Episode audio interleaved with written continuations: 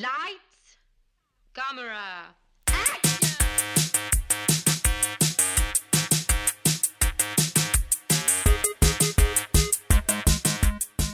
Aujourd'hui à l'émission, portrait de la jeune fille en feu, Thelma et Louise et Get Out. Bienvenue à On Jase de film.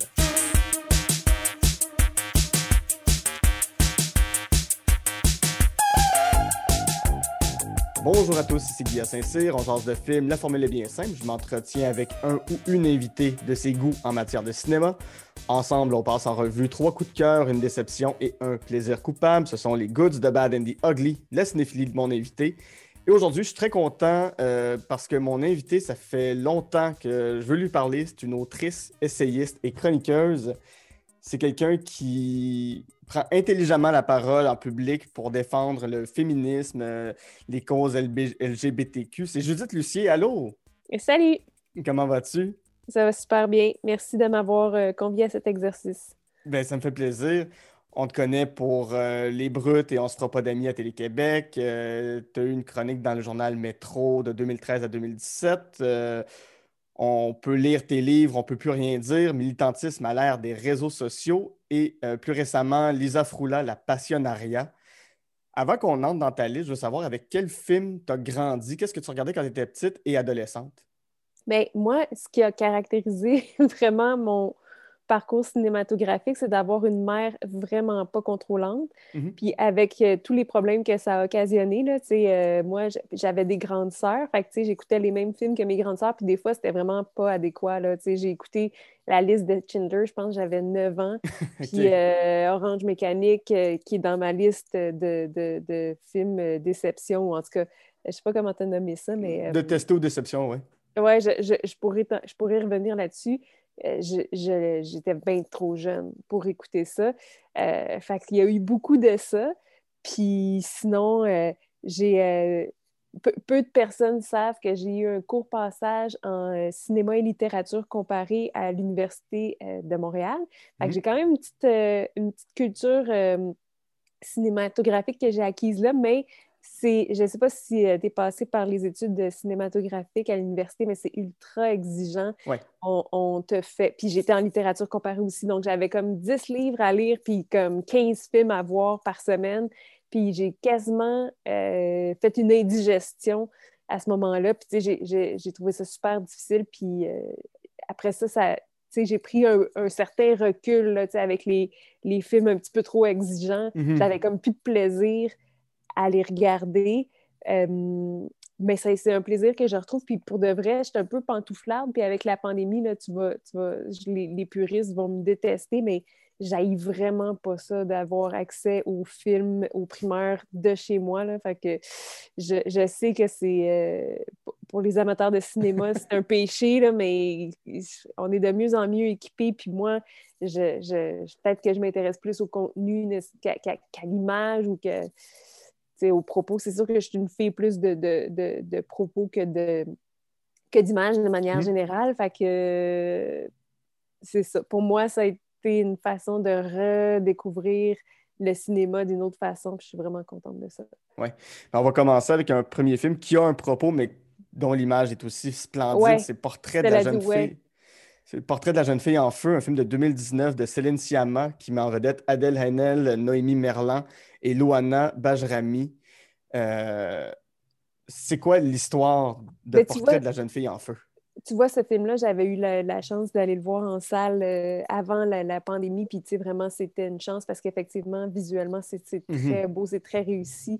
Euh, le, feu dans, dans, dans l'image, dans la photo, est, super bien exploité. C'est comme une lumière qui, perce, puis c'est super intéressant de la façon que Céline Sciamma euh, filme ça.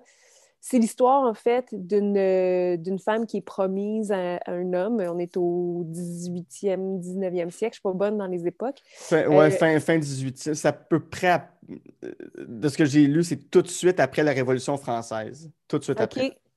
Euh, intéressant quand même, je n'avais pas euh, remarqué ça.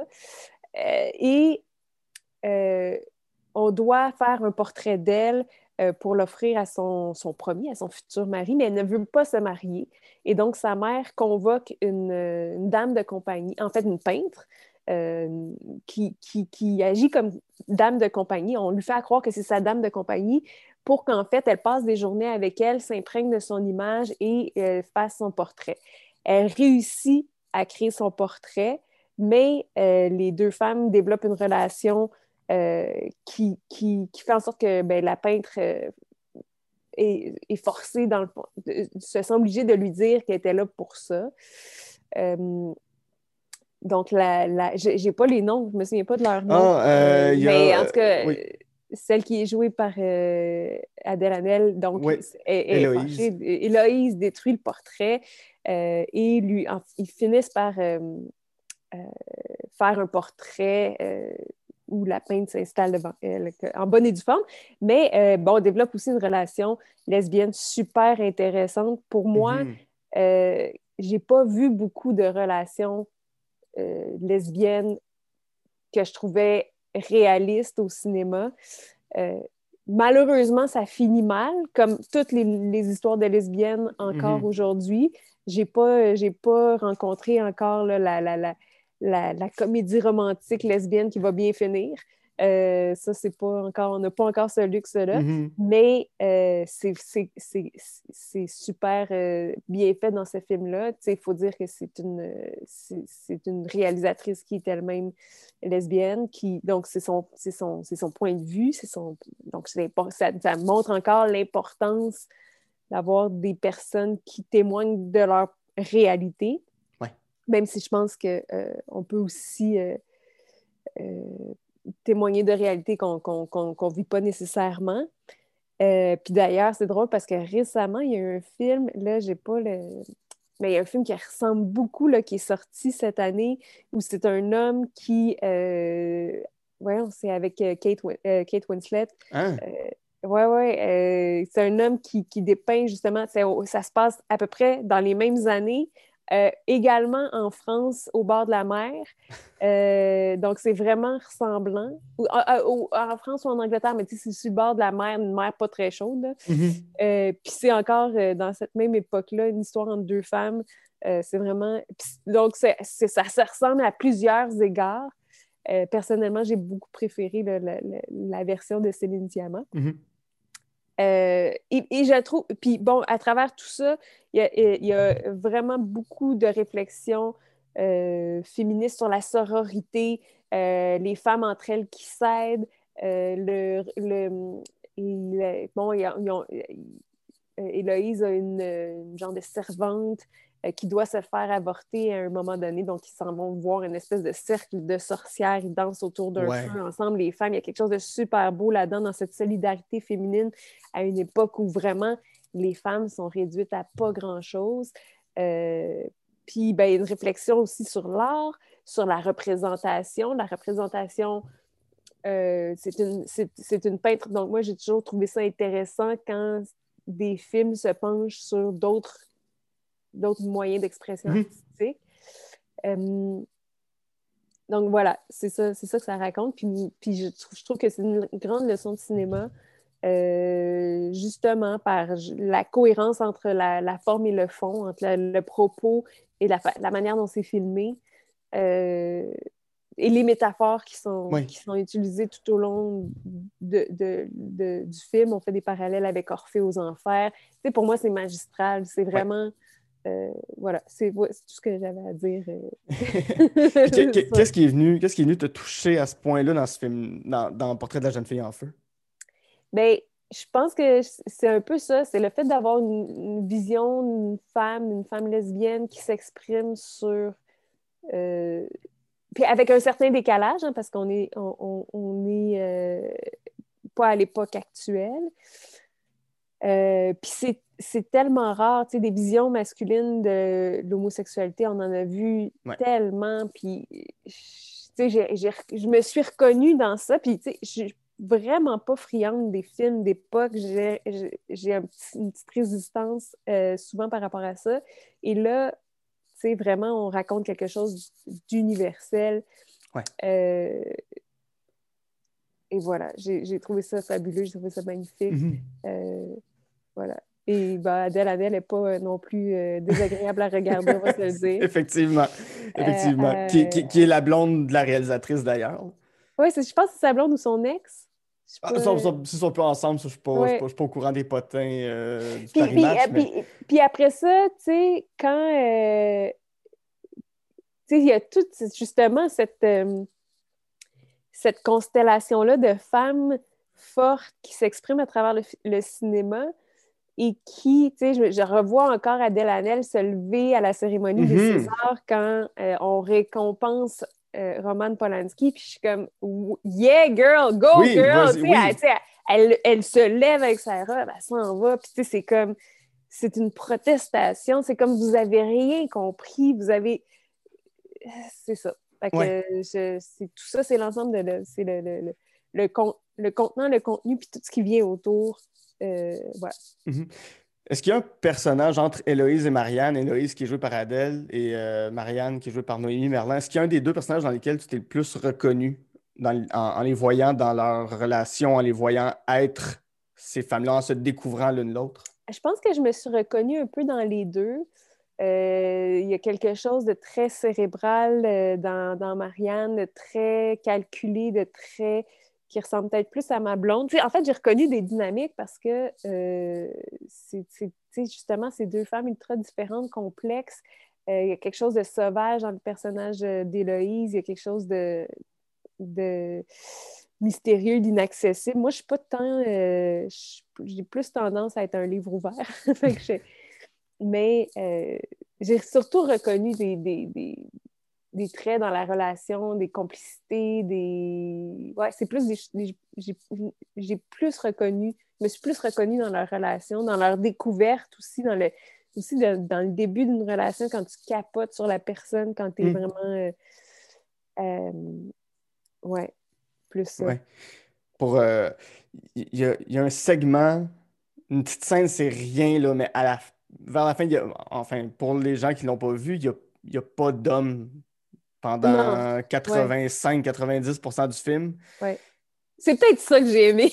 Mais pour vrai, ça m'a tellement fait du bien de ne pas voir d'homme, de ne pas voir des regards masculins. Et mm. quand on voit un homme à la toute fin, c'est simple, c'est un, un, gars qui est en train de manger un déjeuner puis qui dit bonjour, j'ai trouvé ça agressant.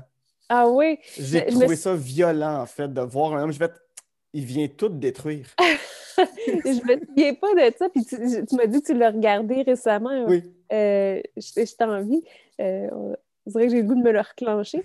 Mais effectivement, on parle souvent de, du male gaze, mm-hmm. puis en fait, ce, film-là, c'est en fait le, l'opposé totalement. C'est comme une critique sociale du male gaze, une critique cinématographique du male gaze. En fait, c'est qu'on on regarde pas les hommes, on veut pas que les hommes nous regardent. Et c'est l'histoire d'une femme qui doit regarder une autre femme et mhm. poser son regard sur elle pour la dépeindre. Et, et, pendant qu'elle fait ça, tu as Céline Sciamma qui pose son regard sur ces deux films-là. Donc, on est C'est une mise en abîme mhm. du, regard féminin qui est. c'est ça qui est magistral. Ouais. Euh, ouais. J'ai une question un peu plus personnelle. À quel moment dans ta vie tu as regardé une autre femme, puis ça a déclenché quelque chose en toi, puis t'es es né, bon, euh, début des années 80, euh, années 80, 90, être quelqu'un de la communauté LGBTQ, c'est encore très stigmatisé à l'époque. Mm-hmm. Est-ce qu'à un moment, tu t'es dit, je ne fitterai pas dans le moule hétéronormatif qu'on me propose. Est-ce que ça a été quelque chose de confrontant? Ben, avant de, de, de, poser mon regard sur, d'être attirée par une autre femme, euh, je pense que j'étais plutôt non conforme dans le genre. Euh, j'étais très tomboy. Mm-hmm. C'est sûr que j'ai toujours été différente. Euh, puis je j'ai pas, pas vu ça comme une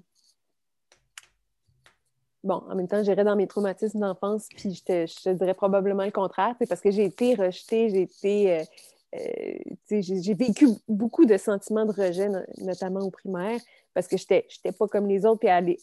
Puis quand les enfants sont très, très méchants envers ceux qui ne leur ressemblent pas. puis, donc, je, je pense que je savais déjà que, j'étais différente sans pouvoir mettre le, doigt dessus. Euh, puis la première fois que j'ai vraiment eu de l'attirance pour une fille, ben j'étais au secondaire, puis euh, j'étais super bien entourée. J'étais dans une école à vocation musicale. Mmh. Euh, puis ça, ça change beaucoup parce que j'étais entourée d'artistes. puis on cherchait vraiment la différence, on l'embrassait, on, on était vraiment donc, pour moi, ça a été vraiment facilitateur, puis j'étais super bien accueillie là-dedans. Ça n'a pas été... Euh, ça, pas été difficile. Euh, au contraire, euh, évidemment, j'ai eu des, des, ma mère pensait que ça serait pas facile. Ma mère était inquiète pour moi. Mm. Mais c'était le, le, moindre de mes soucis. J'avais plein d'autres enjeux à gérer. Excellent. En terminant sur euh, Portrait de la jeune fille en feu, est-ce qu'il y a une scène qui te revient en tête quand tu repenses, quand tu revois ce film-là? Mais attends, avant, là, parce que dans ces époques-là, j'oubliais, tu sais, justement, tu disais, tu sais, c'était dans les années 90, euh, début 2000, puis euh, oh, je, rappelle souvent qu'on on débattait à cette époque-là de mariage gay. Et, et, pour moi, ça a été vraiment charnière, le mariage gay, même si on peut contester ça, il reste que ça a été euh, le, moment où l'homosexualité a vraiment été plus acceptée. Mhm. Puis la façon que c'était dépeint dans les œuvres culturelles, c'était catastrophique. Mais la, la première, tu sais, je me souviens d'un film avec Pascal Bussière, c'est, je pense, When Night is Falling. OK. On s'accrochait à ça, là, tu sais, Pascal Bussière qui était, qui jouait une lesbienne, puis on capotait. Deux secondes de Manon. Euh, Manon euh, Briand? Manon Briand. Euh, pour moi, c'était révolutionnaire de parler de l'homosexualité de cette façon-là parce qu'on n'en parlait pas. fait pour moi, c'était comme Ah, yes, enfin, on, on, on, tient ça pour, pour acquis. Puis, c'était révolutionnaire. pour de vrai, je ne dis pas c'est pas ironique. Puis, puis encore, Manon Briand, mais c'est une, une, femme lesbienne. Fait que, il y a mhm. quelque chose aussi. C'est Léa Poule euh, qui, qui, nous a apporté aussi euh, des, des, des, personnages féminins euh, homosexuels super intéressants. ça a été majeur d'avoir ces, ces réalisatrices-là dans, dans, pour notre cinéma québécois. Vraiment, oui, oui, complètement. Complètement. Aussi, je reviens à la question. Par rapport à Portrait de la jeune fille en feu, une scène qui te marque quand tu repenses à ce film-là? C'est trop. Euh, ah, ben, c'est la scène euh, du feu, en fait, euh, mm. quand sa robe prend feu, qui sont, en fait, sont toutes en train de danser. il y a cette, scène de sororité féminine. pour moi, ça a été. c'est là que je me suis dit, ah, c'est un grand film. Ouais. Vraiment. C'est particulier aussi parce que c'est une scène où il y a une chanson a cappella. Il a pratiquement pas de musique tout le long du film. Il y en a trois moments. C'est vrai, c'est vrai. Mais la musique est d'une importance capitale, puis c'est une charge qui te frappe dans, le cœur, qui te rentre dedans comme un boulet de canon. Ah ouais, absolument, c'est vrai, je me souviens là. Ouais. Pour les, les, auditeurs les auditrices qui n'ont pas vu Portrait de la jeune fille en feu, c'est, je dirais même c'est important de le voir. C'est moi, je, je suis tombé amoureux de ce film-là. C'est rare que ça m'arrive, mais j'avais un sentiment d'amour quand j'ai fini ce film. Ah, je te comprends, je te comprends. C'est tellement beau, c'est tellement. Ça coche plusieurs cases quand on cherche un film. c'est comme. C'est aussi intéressant. C'est beau, c'est le fun à voir, euh, puis émouvant, puis en tout cas. Puis intelligent. Tu sais, des films que tu regardes puis tu te sens intelligent quand tu les regardes. Là. Oui. on va rester avec euh, deux femmes fortes euh, deux femmes que j'aime beaucoup, Thelma et Louise, un film de 1991 de Ridley Scott qui met en vedette Susan Sarandon, Gina Davis dans les rôles principaux. Euh, Harvey Keitel, Michael Madsen et Brad Pitt et à peu près 250 voitures de police. Ouais. La même question que tantôt, c'est quoi? Thelma et Louise? C'est quasiment cliché que je t'ai dit Thelma et Louise parmi mes coup de cœur, c'est comme le, obligatoire, la mention obligatoire pour une, pour une féministe, mais en même temps, je voulais en parler parce que récemment, j'ai vu euh, Promising Young Woman. Puis je trouve qu'il y a beaucoup de parallèles à faire avec ces deux films-là. et, mais j'avais, j'avais le goût de revenir au classique. En fait, mhm. Thelma et Louise, bien sûr, c'est l'histoire de, euh, de Thelma et Louise qui sont deux serveuses, qui ont une vie ordinaire, qui, sont, qui, subissent l'oppression des hommes dans leur quotidien. Euh, Thelma étant dans une relation avec un cabochon vraiment oh, médiocre. Euh, et décide de faire un petit, un, petit getaway, un petit, un petit road trip mhm. pour, une, pour ce qui devrait être une fin de semaine s'accroche les pieds dans un, dans un bar et euh, Thelma se fait euh, violer. Euh, et Louise arrive avec un, revolver et tue le monsieur. Mhm. et à partir de là, ben, partent en fait en, course contre pour pas se faire pogner par la police. Mhm. Et et commettent toutes sortes de délits. De, c'est vraiment Good Girl Gone Bad. C'est vraiment, euh, c'est vraiment Breaking Bad. Euh, ben, J'allais dire euh, version femme, mais c'est plutôt l'inverse, en fait. C'est plutôt Breaking Bad qui aurait, qui aurait copié. Mm-hmm. C'est deux femmes, tu sais, c'est deux femmes ordinaires qui, qui s'enlisent dans le crime, dans la criminalité, mais toujours elles contre l'univers patriarcal, tu sais, mhm. euh, parce qu'elles subissent tout au long de leur parcours euh, l'oppression des, des, hommes, elles le revivent euh, constamment. c'est encore, je pense que la solidarité féminine, c'est marquant là, dans mon, mon, mon, mon, appréciation des choses. c'est assez évident.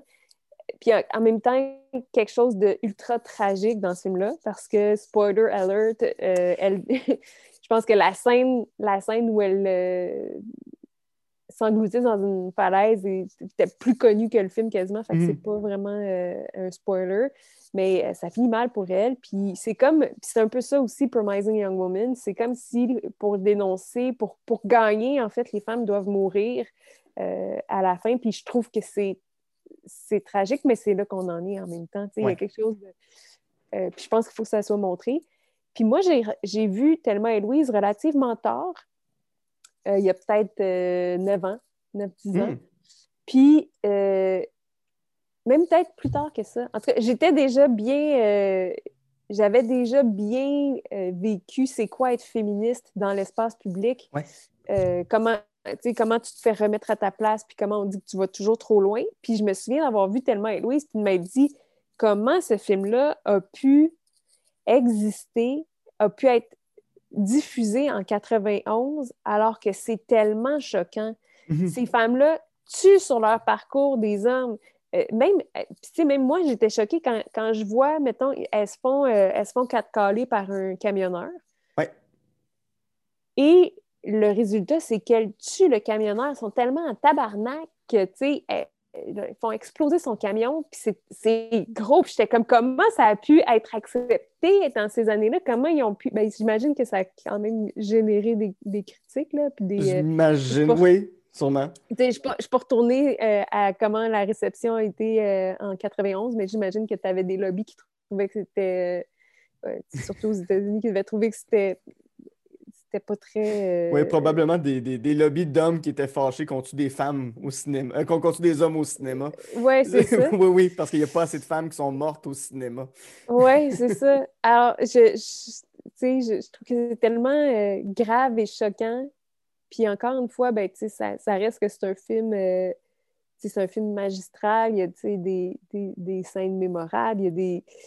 Ça, c'est un grand classique, ça, ça reste dans notre, euh, dans notre imaginaire collectif. Euh, le selfie des deux femmes, les femmes en cavale dans leur voiture, la, voiture iconique, euh, mm-hmm.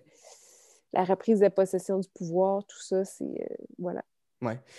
je, trouve ça intéressant que tu dises que tu l'as vu alors que tu étais déjà dans la sphère publique, tu étais déjà dans la sphère médiatique. parce que je faisais un parallèle en, en revoyant des images du film, puis dernièrement, je réalisais ton livre On peut plus rien dire.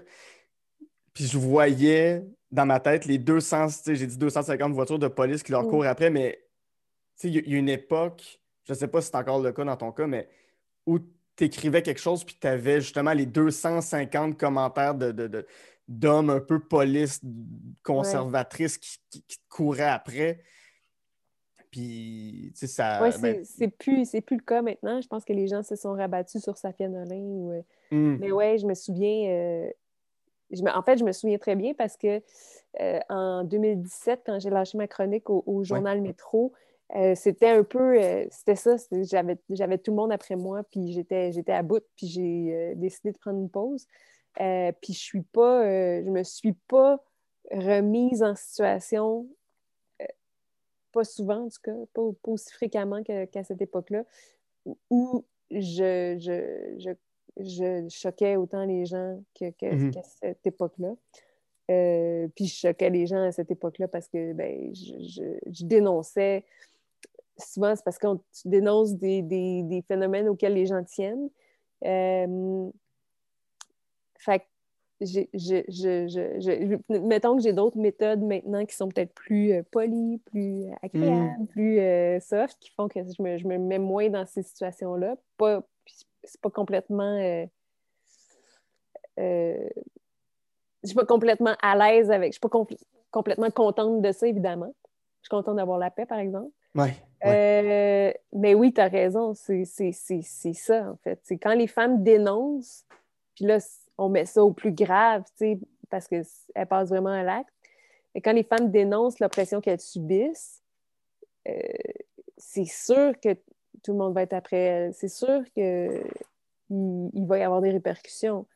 Euh, parce que les choses, euh, il y, a plusieurs personnes à qui le statu quo, euh, que le statu quo avantage, qui ne veulent pas le perdre. C'est pas, ça ne va pas être jamais réfléchi de cette façon-là. Jamais des hommes vont dire Ah non, moi, je préfère l'oppression euh, euh, masculine parce que je, je, je, suis mieux là. Non, c'est pas de même qu'ils vont le ressentir, c'est pas de même qu'ils vont le manifester, mais c'est ça pareil.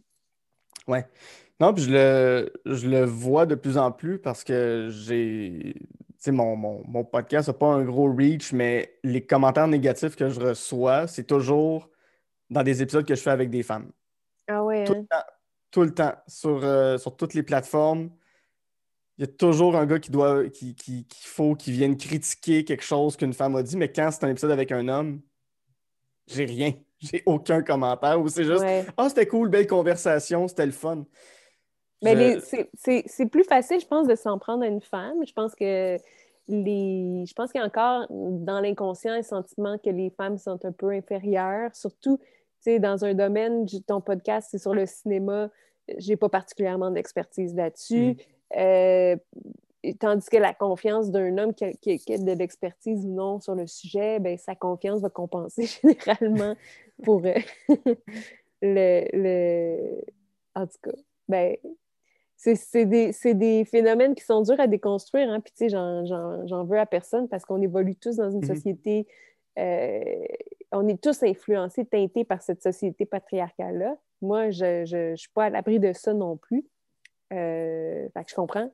Puis, c'est pas tout le monde qui a, poussé sa réflexion nécessairement pour analyser euh, ses biais puis se remettre en question. C'est pas facile. Oui. Qu'est-ce qui t'a amené à, à dire, moi, je prendre position sur des enjeux. Ces, ces enjeux-là me touchent assez. Je veux en parler publiquement, je veux euh, m'afficher pour ou contre tel ou tel truc. Ben, j'ai eu, euh, j'ai eu le déclic assez tard, euh, le déclic féministe.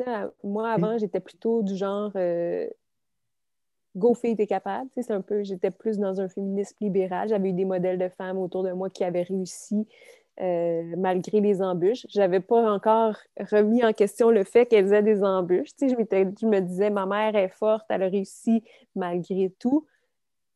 Alors, tout le monde est capable, puis je n'avais pas réalisé que c'était pas vrai, puis que c'était pas nécessaire qu'on ait ces embûches-là, surtout hein, juste parce qu'on est des femmes. Euh, puis, une fois que j'ai intellectualisé ça, une fois que j'ai compris, j'ai, je pense qu'il y a plusieurs personnes qui, qui m'ont éveillé à ça. Je pense à euh, les, les, lectures de Virginie Despentes ou euh, j'ai vu des documentaires ou j'ai vu des. Euh, et, et, ça m'a éveillée. j'étais woke. ça m'a éveillée à, ces enjeux-là. Puis une fois, ce que je dis souvent, c'est une fois que tu vois les injustices, tu ne peux plus ne plus les voir. Ouais. Euh, puis une fois que mes yeux étaient ouverts là-dessus, ben moi, je suis une personne d'action, tu sais, je veux, je veux que ça change, je veux que je veux pas qu'on s'en tienne à ça. Euh, puis voilà, c'est pour moi, c'était naturel de prendre la parole parce que déjà, je prenais la parole pour euh, exprimer toutes sortes d'opinions qui n'étaient pas vraiment euh, ancrées dans une compréhension du monde. J'étais plutôt jeune et débutante. À, partir de. en fait, c'est une grille d'analyse. puis je pense que c'est une grille d'analyse qui est importante à avoir tout le monde a son expertise. Tu as une expertise en cinéma, probablement que les gens qui s'intéressent à ton podcast aussi. Et moi, je, me dis souvent, moi, je ne peux pas. Euh, je n'ai pas les solutions euh, pour sauver la planète, mais il y a, des gens qui ont cette expertise-là. Euh, il y a des gens qui ont, qui ont une expertise. puis, puis puis moi, comme journaliste, quand je rencontre des gens qui ont une expertise, j'apprends des choses. Mhm. Euh, ces gens-là, tu sais, qu'on les appelle les militants ou qu'on les appelle les, même les personnes qui travaillent dans le communautaire ou les personnes qui, euh, tu sais, euh, que ce soit un, ingénieur, ben, un ingénieur a, des connaissances que je n'ai pas en ingénierie. Oui, bien sûr. fait que je, trouve c'est important qu'il y ait des gens qui développent des expertises et qui, qui, puissent les exprimer après ça sur la place publique. J'ai une petite digression encore de Thelma et Louise, mais il y a une phrase dans On peut plus rien dire qui m'a vraiment marqué, puis il faut que, je te pose faut que je te pose la question. Tu dis On a tous une Denise Bombardier intérieure. Elle se manifeste comment chez toi, ta Denise Bombardier intérieure? Qui, qui était farouchable. Euh, oui, c'est vrai. Hein? Mais en fait, c'est notre premier réflexe, c'est mm. de, de, se choquer quand. Euh, quand quelque chose nous dérange, quand il y a quelque chose qu'on ne comprend pas, généralement. Mais moi, quand je suis choquée, je me dis, mon, mon, nouveau premier réflexe, en fait, c'est de me dire, ta ta ta peu, là. Mm-hmm. Si je suis choquée de même, ça doit être parce qu'il y a quelque chose que je ne comprends pas. Je vais essayer de comprendre. Puis, tu sais, je pense que c'est ce que j'ai essayé de faire vraiment beaucoup dans On peut plus rien dire, mm-hmm. c'est d'expliquer les choses. Vous êtes choqués, ça vous choque, les militants sur les réseaux sociaux, qui, euh, qui ont toujours l'air d'avoir des positions extrêmes qui, qui, qui, remettent en question des affaires que, voyons, relax, tu sais. Mais ben, je vais vous expliquer d'où ils viennent parce qu'eux ne prennent pas nécessairement tout le temps le temps de le faire. Mm-hmm. Euh, ou ils n'ont peut-être pas nécessairement le luxe non plus de le faire. Fait que je vais, je vais prendre le temps de vous expliquer pourquoi ça vous choque. Puis des fois, quand on comprend pourquoi on est choqué, on est plus choqué. Oui. Tout à fait. Tout simplement.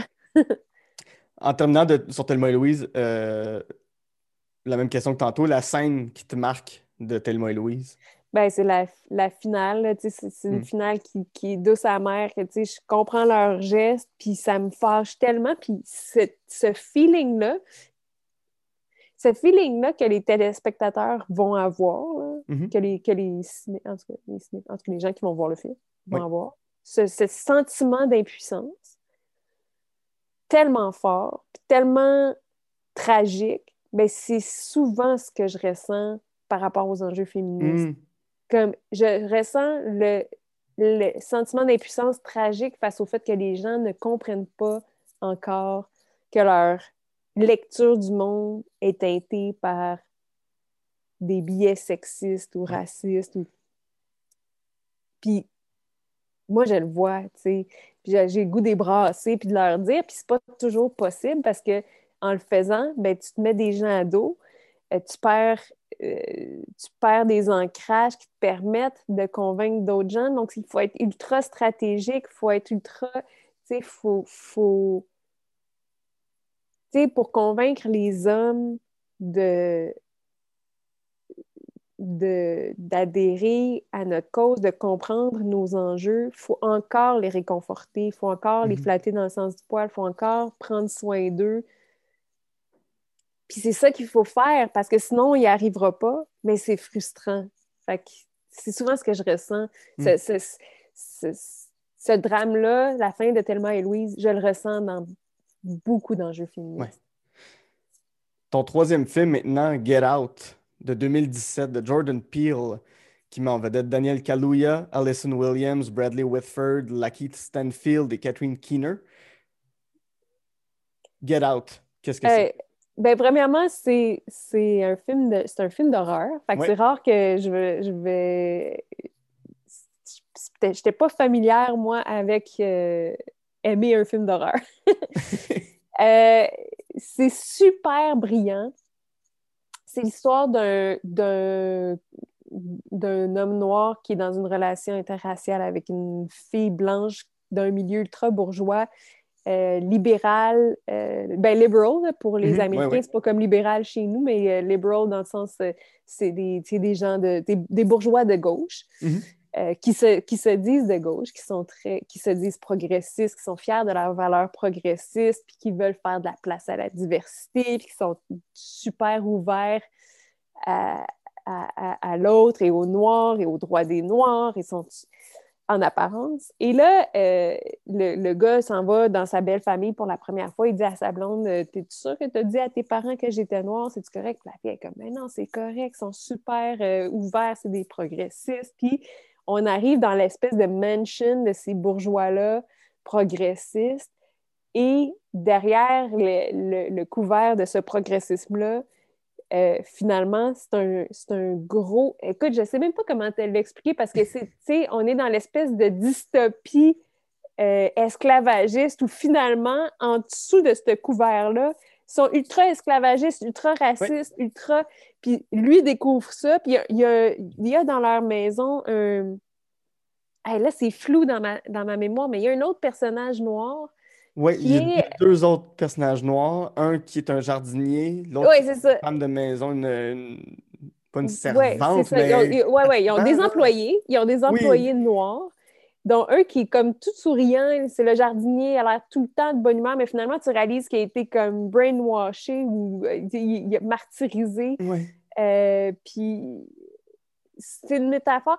Ça, ça s'adresse à moi. ok? Moi, je, suis- je suis cette personne qui, s- qui, est, qui, qui est progressiste, qui se pense ultra antiraciste, qui est, mais qui a, qui a clairement euh, profité du système, Mm. euh, du racisme systémique, euh, qui, qui, qui, a, qui a clairement des, des, des squelettes dans son placard, des, des relations interraciales, qui puis, puis qui, qui fait pas toujours les bonnes affaires, puis je m'en rends pas compte. Puis c'est drôle parce qu'on a regardé ce, ce- ce film-là avec ma blonde, on était, euh, on, on était à Brooklyn. Mm. C'était- C'est vraiment bourgeois, là, l'anecdote que je vais dire. On était à Brooklyn et on, on- là-bas, euh, à ce moment-là, il y avait des cinémas où tu peux aller euh, manger, puis c'est comme un repas un peu bistrot, tu sais, pas... Ouais. Pas du popcorn puis des, nachos. C'est comme tu as une table, puis tu peux prendre une bière d'une microbrasserie. Puis c'est vraiment l'expérience. euh, Puis maintenant, il y a le cinéma moderne, je pense, qui fait ça, mais à ce moment-là, c'était comme vraiment nouveau. Fait qu'on était dans ce contexte-là vraiment hipster bourgeois à Brooklyn. Puis là, on a reçu ça comme une tonne de briques. Puis, sais, ça nous a fait nous remettre en question. Ça nous a. euh, c'est drôle en même temps. C'est Oui. hilarant. C'est fucking drôle. Euh, puis, c'est- ça te le met dans ta face, là, tu sais, à quel point on, est, on essaie donc d'être des white saviors, mais tu sais, il y a plein de choses qu'on n'a pas compris. Puis on peut pas se mettre dans la peau des, des personnes racisées. On, tu sais, je veux dire, on peut essayer, puis on peut essayer d'être, de faire du mieux qu'on peut, mais il reste qu'il y a un grand bout qui nous échappe, puis qu'on. Puis c'est dit dans des subtilités euh, comme ça euh, qui, qui, qui c'est ça, qui nous échappent, puis qui, que eux, eux peuvent comprendre, puis entre, entre eux, ils peuvent se le, se le- Tu vois, tu vois que quand ils en parlent, c'est comme, oui, il y a une espèce de petit, petit regard complice, puis oui, on vit tous ça, on vit tous ça, ce cauchemar-là d'aller dans la famille blanche qui se sent progressiste, puis qui finalement arrête pas de faire des micro-agressions, puis là, c'est- Ouais. Ils sont fait maladroits, mais c'est ça. Puis là, c'est fait. Il a, il a pris, ce, je pense, cette réalité-là, d'un gars noir qui s'en va dans une famille blanche puis qui vit des micro-agressions, mais il a transformé ça en film d'horreur où là, c'est pas des micro-agressions, c'est carrément. Je, je me souviens même pas c'est quoi le traitement qu'ils font, là, mais ils, ouais, avec le thé, là, euh, Ouais. pour le- pour l'endormir ou l'amener dans une espèce de monde parallèle, ouais, ouais, c'est C'est c'est ça, c'est cauchemardesque, tout ça. C'est ça. Fait que, ils ont, ils ont- ils ont mis la loupe là-dessus, puis c'est comme, c'est gros, mais c'est brillant, puis euh, je ça m'a fait du bien de voir ce film-là, puis de, ça m'a remis à ma place, puis euh, c'est ça. Je- Ouais. je- C'est des personnes blanches qui mettent les personnes racisées, dans ce cas-là, des personnes noires, dans des cases. Ce que je trouve fou de ce film-là, c'est u- une des micro-agressions que le père fait, la, la première micro-agression, je pense, c'est qu'il regarde le personnage de Daniel Kaluuya en lui disant euh, Bon, tu sais, on, on est, on est tout de suite après l'élection de Trump, là, puis il dit si, si Obama avait pu se présenter pour un troisième mandat, j'aurais Ouais. voté pour lui. Ouais. Puis dans ma tête, j'ai fait Je pense qu'il est sincère. Oui, oui, que- oui. Ben, ben oui, ben oui, c'est tout ça. En fait, c'est vraiment, c'est un film qui s'adresse, c'est pour ça que je dis que ça s'adresse à moi, ça s'adresse à des gens qui veulent bien faire. Mhm. Ça s'adresse à des gens qui pensent bien faire, qui, tu sais, je pense aussi à un moment donné, il y a, il y a une question de... Ah non, hey, là, je mélange des affaires. Mais... euh, Ah non, je mélange des affaires, mais mais c'est ça, c'est que c'est c'est des. Puis c'est des gens qui se donnent, qui aiment se donner bonne conscience, Mhm. qui aiment se donner. Euh, fait qu'il y a toute. c'est- En fait, c'est une, ré- une réflexion sur la représentation des valeurs progressistes, sur, euh, mais sur la, fra- la fragilité blanche. Ouais. Euh, les raisons pour lesquelles on, on est des alliés des causes raciales, tu sais, moi, ça m'a questionné. Puis, je veux dire, je- j'essaie d'être le plus sincère dans mes engagements. Puis, tu sais, une grande. Je pense que la raison pour laquelle je suis une alliée des, des, des, des causes raciales, c'est qu'à un certain point, euh, j'ai fait des parallèles entre, euh, entre les oppressions qu'on vit comme femmes puis les oppressions que les personnes racisées vivent. Puis à partir de, ce moment-là, ben, j'ai pas le choix d'adhérer à leurs revendications. Euh, je, je veux dire, oui, évidemment, là, mais dans le sens que des fois, à, à leurs revendications, jusqu'à temps qu'on dise Ah, ben là, ça va trop loin. là. Mais moi, je me suis fait dire ça comme féministe. Fait que, je comprends que pour les personnes racisées aussi, euh, il y a des éléments que nous, on comprend pas Mhm. euh, qui nous peut-être qui nous paraissent qui vont trop loin, mais finalement, en fait, c'est le quand, quand on les comprend, euh, ça fait du sens. Euh, fait que oui, c'est ça, c'est pour ça, c'est vraiment, ça s'adresse à nous, ça s'adresse à, à comment on, on se donne bonne conscience alors qu'en réalité, on comprend pas. Pas. C'est ça. Puis dans Get Out, la, la famille blanche considère que les Noirs ont des corps parfaits, mais qu'ils ne sont que physiques et que les Blancs Ouais, ont un meilleur ouais, cerveau. Puis je sais pas pourquoi, mais récemment, je, je- je viens, je vais prendre le mot à la mode, woke, sur un truc que j'ai l'impression de le voir de plus en plus médiatiquement, euh, beaucoup dans des médias qui se disent libéral, là, mais s'il y a un enjeu qui touche euh, les personnes racisées ou les enjeux LGBTQ, qui touche tout ce qui est, entre guillemets, marginal, on invite quelqu'un qui a semi-rapport avec ça. Tu sais, on va inviter une personne noire qui n'a pas rapport nécessairement dans le dossier, mais on va le bombarder de questions, genre, prononce-toi sur cette affaire-là. Mon, mon- mon exemple le plus récent, c'est à, à Deux Hommes en Or. Ils ont su Virginie Fortin il n'y a pas longtemps. Puis c'était Prononce-toi sur Julien Lacroix. Il faut Ouais. absolument que tu dises ce que tu penses. Ouais. j'ai fait Hey, je suis plus capable. Ouais, alors qu'elle perd, elle perd du temps de parler de ses projets à elle, puis de... Puis de qui aller, puis qu'est-ce qu'elle a à offrir. Ouais. Puis j'ai j'ai l'impression que tu as par moment été utilisé pour ça. Je sais pas si euh, on, on- Euh, je j'ai pas de souvenir, mais c'est, fort probable. C'est sûr que, tu sais... Ouais, je sais pas, ça m'a pas marqué, Mhm. cela dit. Pas, mais c'est sûr que c'est arrivé. Ouais. Je trouve, je trouve ça, je trouve ça hallucinant. Puis en tout cas, le, le- pour, pour avoir revu Get Out pendant la pandémie il y a quelques mois, c'est comme la première fois que ça, ça me marquait de faire. Ils aiment juste le corps des Noirs, mais ils considèrent que les Noirs ont des corps parfaits. Puis ma première lecture du film, c'était pas ça du tout. Je pensais qu'il était juste raciste. Puis j'ai fait Ah non, ils se, ils se trouvent bons de faire comme oh, Ouais, ils ont un ça, bon on- corps, mettons-leur un bon cerveau. Puis c'est fucké.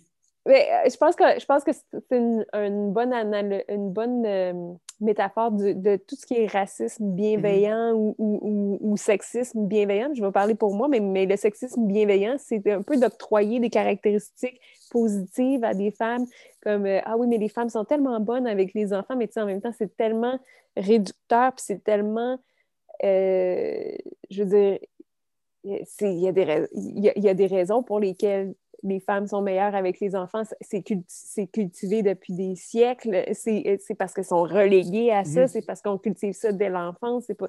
Puis, puis, je veux dire, il n'y a, rien qui établit que c'est parce que naturellement, les femmes sont euh, plus disposées euh, à, à être... euh, puis je dis les enfants, mais, mais que ce soit le, le care en général, ou tu sais, même quand on dit euh, sur les CA, les femmes sont plus. En, en- en entreprise, les femmes sont. C'est c'est important qu'il y ait des femmes sur les CA parce que leurs euh, décisions sont plus sensibles. Mhm. Ben, tu peux être une femme aussi puis avoir des décisions euh, cowboy, je m'en fous. Je pense que ça prend de la diversité. Puis Oui. c'est ça. C'est c'est limitant, puis c'est pas. euh, c'est ça.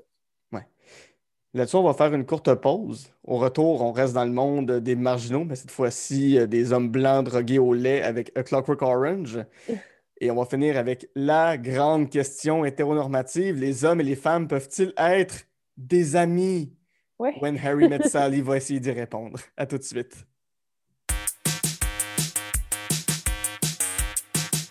Je profite de ce moment pour vous dire que On Jase de film est disponible sur Patreon au www.patreon.com Jase de film. Vous y retrouverez le podcast L'armoire à cassette où je jase avec ma sœur Geneviève des nombreux films qui ont marqué notre enfance, ainsi que le podcast Amour et Flamèche où je fais découvrir pour le meilleur et pour le pire les films de l'univers Marvel à ma meilleure amie Camille. Parlant de Patreon, j'aimerais maintenant remercier les membres suivants. Benjamin Bourbonnais, Daria Desjardins, Gabriel Bordelot, Jen Saint-Cyr, Guillaume Ruet, Jadosaurus, Zachary Cyr Bellec et Éric Biron. Pour vous abonner, www.patreon.com baroblique on jase de films. En terminant, si vous avez deux petites minutes, vous pouvez laisser 5 étoiles sur iTunes, vous abonner sur la chaîne YouTube de l'émission et, bien entendu, sur Facebook et Instagram, m'envoyer votre liste de films. J'aime toujours jaser de films avec vous.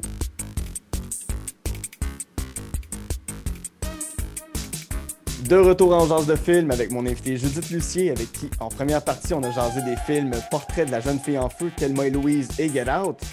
Euh, je le disais avant qu'on qu'on aille en pause, ton film, tu l'as dit en ouverture, ton film détesté, un film que t'aimes pas, que t'as longtemps aimé, j'ai l'impression, A Clockwork Orange 1971 de Stanley Kubrick qui met en vedette euh, Malcolm McDowell et euh, basé sur le roman d'Anthony Burgess.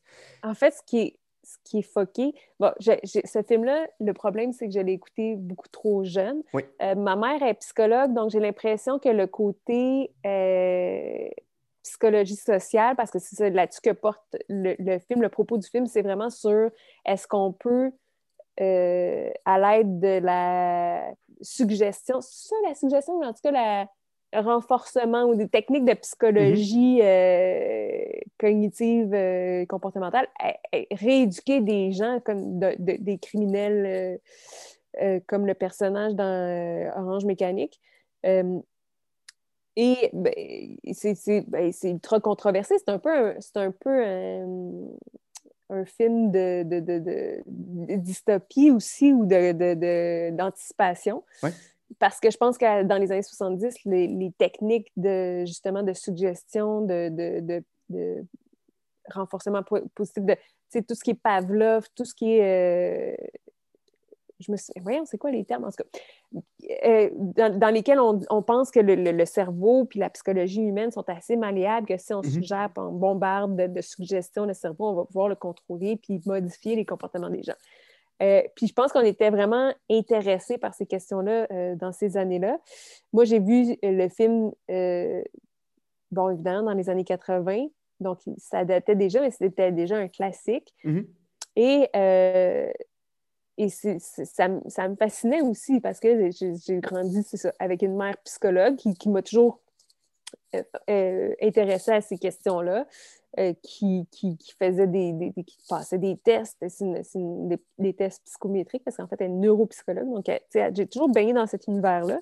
je ne sais pas comment ça se fait que j'ai eu accès à ce film-là. Comment ça se fait? Ma mère a manqué beaucoup de jugement dans mon éducation cinématographique, on peut, on peut confirmer ça. Mais comment ça se fait qu'on regardait ce film-là? Tu sais, genre, on avait la cassette à la maison, puis on la regardait souvent. Puis récemment, j'ai comment, tu sais, ça passait à la télé, puis j'étais comme, ah, je vais regarder. J'ai regardé, mais deux, je n'étais pas, j'ai pas été capable. J'étais comme le personnage à la fin qui a été justement, qui a eu la thérapie euh, le conditionnement. Conditionnement. Oui, voilà. Le, traitement de conditionnement, puis je voyais ça, puis j'avais le goût de vomir. C'était tellement fort comme réaction physique. J'étais pas bien, j'étais terrorisée, j'étais. Peut-être que j'étais, ma, ma psy dirait, j'étais le petit enfant qu'on veut protéger de ce film-là parce que j'étais comme, j'avais pas de bon sens que j'ai vu ça. Puis même comme adulte, je trouve que c'est tellement. Puis en même temps, écoute, c'est sûr que c'est un, c'est un Kubrick, c'est un beau film, c'est bien réalisé, les images sont phénoménales, sont, sont... c'est dans un univers 70s futuriste. Fait on est dans des couleurs acides, on est dans des, des décors, tu sais, mettons, on va chez lui, le, ce, Alex, il commet des crimes un peu partout, notamment chez des personnes riches qui ont des décors avec des œuvres d'art euh, incroyables, des costumes, des habits, leurs habits à eux. Les Droogies, ils sont, ils sont tout habillés en blanc avec le chapeau noir. Mais tu sais, combien de fois on a vu des, des enfants déguisés en, à l'Halloween en, en, d'orange mécanique? Puis, Coupable c'est puis c'est épouvantable, c'est comme c'est tellement violent, c'est puis c'est de la violence gratuite, c'est de la violence, euh, puis c'est des viols aussi, c'est de la violence sexuelle, euh, c'est euh, puis je comprends pas comment, comment j'ai pu voir ça, comment j'ai puis j'ai l'impression que tu sais peut-être ça m'a désensibilisée, on l'a tellement vu souvent mm. que j'ai l'impression d'avoir été désensibilisée à cette violence là. Euh, jusqu'à temps que j'en prenne conscience, j'imagine. Puis, euh, puis la trame sonore. Mais la trame sonore, moi, j'étudiais, comme je te disais, j'étais en, concentration musicale euh, au secondaire. J'ai écouté cette trame sonore-là en boucle toute mon adolescence. Je capotais sur la trame sonore parce que, bon, ça met beaucoup l'accent sur la 9e symphonie de, Beethoven avec plein de, de version remix mm-hmm. de, de, de, de, la 9e symphonie. Il y a, puis il y a, il y a, il y a Guillaume Tell, il y a, il y a toutes sortes de. c'est une trame sonore de musique classique avec parfois des, des, arrangements un peu électro.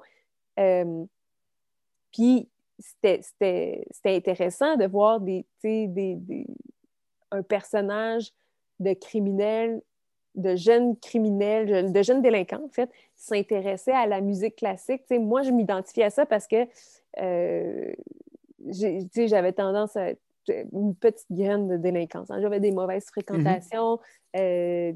euh, consommer de la drogue un petit peu.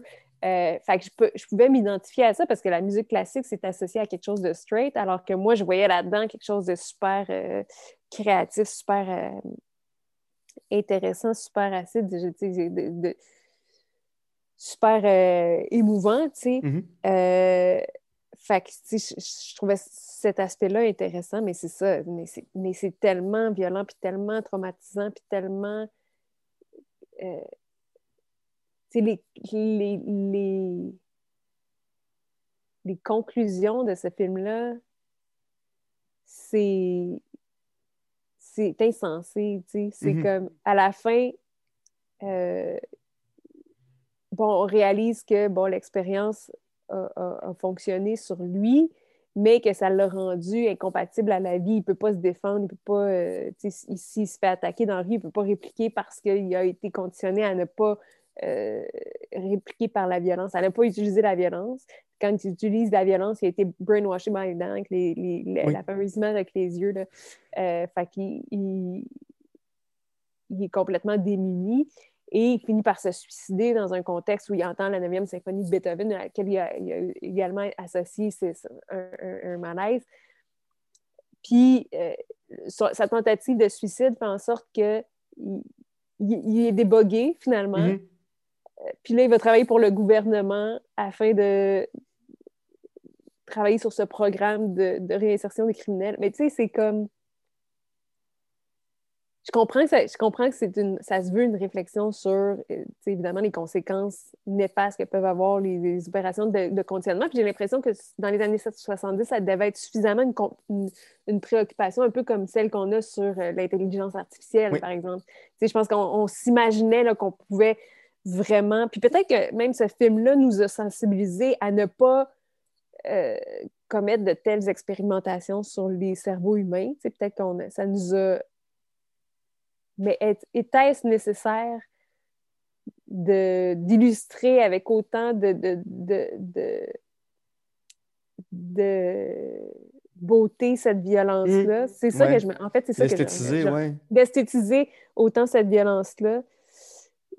Peut-être ça qui a fait que, tu sais, pour moi, je ne voyais pas ça comme de la violence quand j'étais enfant, quand je voyais ça. Je pense que je voyais ça comme un film, euh, quasiment comme un dessin animé, tellement c'est beau. Mmh euh, fait que c'est ça. Je, je, remets ça. Je, remets ça en question. Puis quand je l'ai revu à l'âge adulte, j'ai été dégoûtée.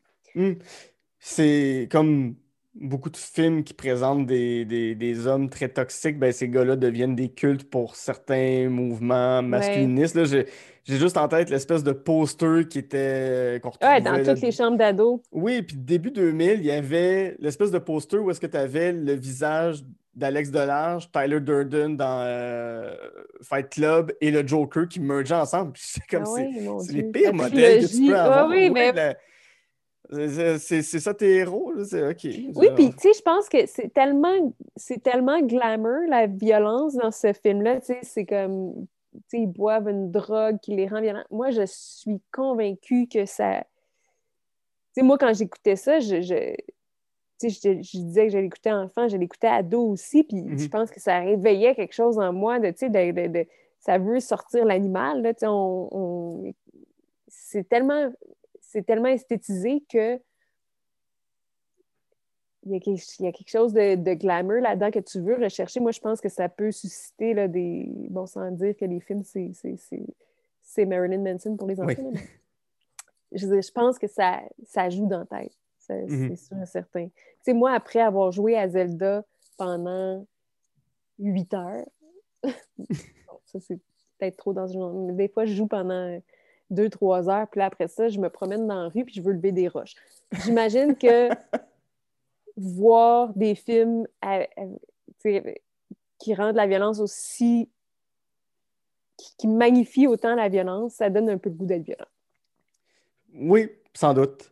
Mm sans doute. Ton dernier film maintenant, When Harry Met Sally, Ton plaisir coupable, film de 1989 de Rob Reiner, euh, qui m'en vedette Billy Crystal, Meg Ryan, Carrie Fisher et Bruno Kirby. Film que j'aime beaucoup personnellement. Le scénario est très fun. Et le scénario est vraiment bien fait. Pour moi, c'est comme un masterclass de ce que ce qu'est une comédie romantique. Mm-hmm. C'est vraiment une structure parfaite. Euh, en même temps, pas tant, c'est pas, euh, c'est pas la structure narrative classique de genre tout laisser faire. Il y a plus de rebondissements que ça. Là, comme ils se, rencontrent plusieurs fois, Harry et Sally, euh, tout le temps, euh, sous, sous, le couvert de cette grande question, les hommes et les femmes peuvent-ils vraiment être des amis ou est-ce que l'attirance sexuelle risque de tout le temps être dans le chemin? Puis pour, de mon point de vue, cette question-là est tellement absurde. Mettez-vous dans la tête d'une lesbienne. Vraiment, cette question-là, ça se peut-tu que les hommes et les femmes soient des amis? C'est, par où commencer? à ce compte-là, moi, je pourrais pas avoir d'amis filles parce que ben je serais trop attirée sexuellement par mes amis filles. Puis, mais je pourrais pas avoir d'amis gars non plus parce que eux, mes amis gars euh, hétéros, seraient trop attirés par moi. Fait que je serais comme obligée d'être amie avec des, hommes homosexuels euh, ou des personnes laides, parce que là, les personnes laides, ça, c'est pas sexuel. Fait tu sais, c'est comme... je comprends. Je comprends ce que tu veux dire. C'est tellement absurde, c'est tellement niaiseux, c'est tellement... Puis, tu sais, ce que... Bon, j'aime beaucoup comment Meg Ryan défend son point. Euh, bon, évidemment, la scène de, de l'orgasme, c'est, pour moi, c'était la première fois, je pense que c'était dit que les femmes simulent l'orgasme. Je pense que la mhm. première fois que c'était aussi bien dit. Euh, même ça devrait être dit plus souvent. Puis, des raisons pour lesquelles les femmes font ça devraient être davantage discutées.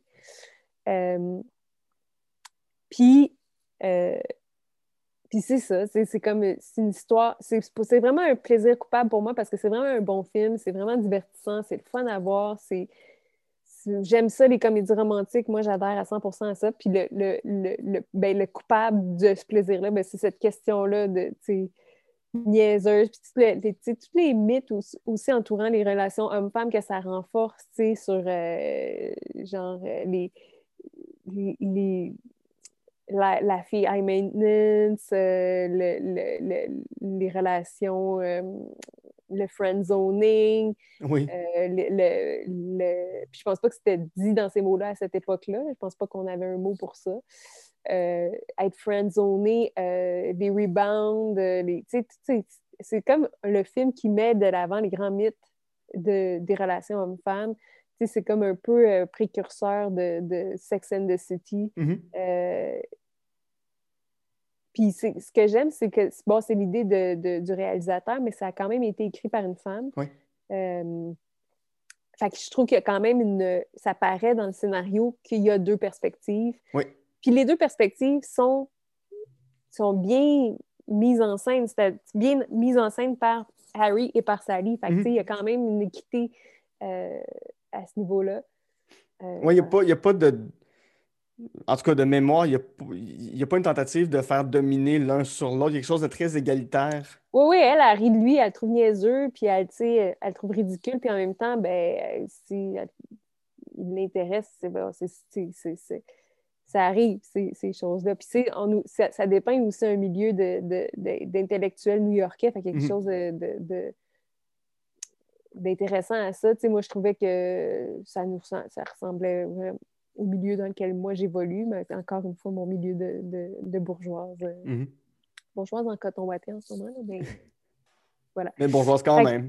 oui, c'est ça, c'est ça. Fait que, qui se pose des questions intellectuelles, puis qui, qui, qui suranalyse tout, puis qui euh, finalement ben, répond aux mêmes euh, impératifs affectifs que tout le monde. Mm-hmm.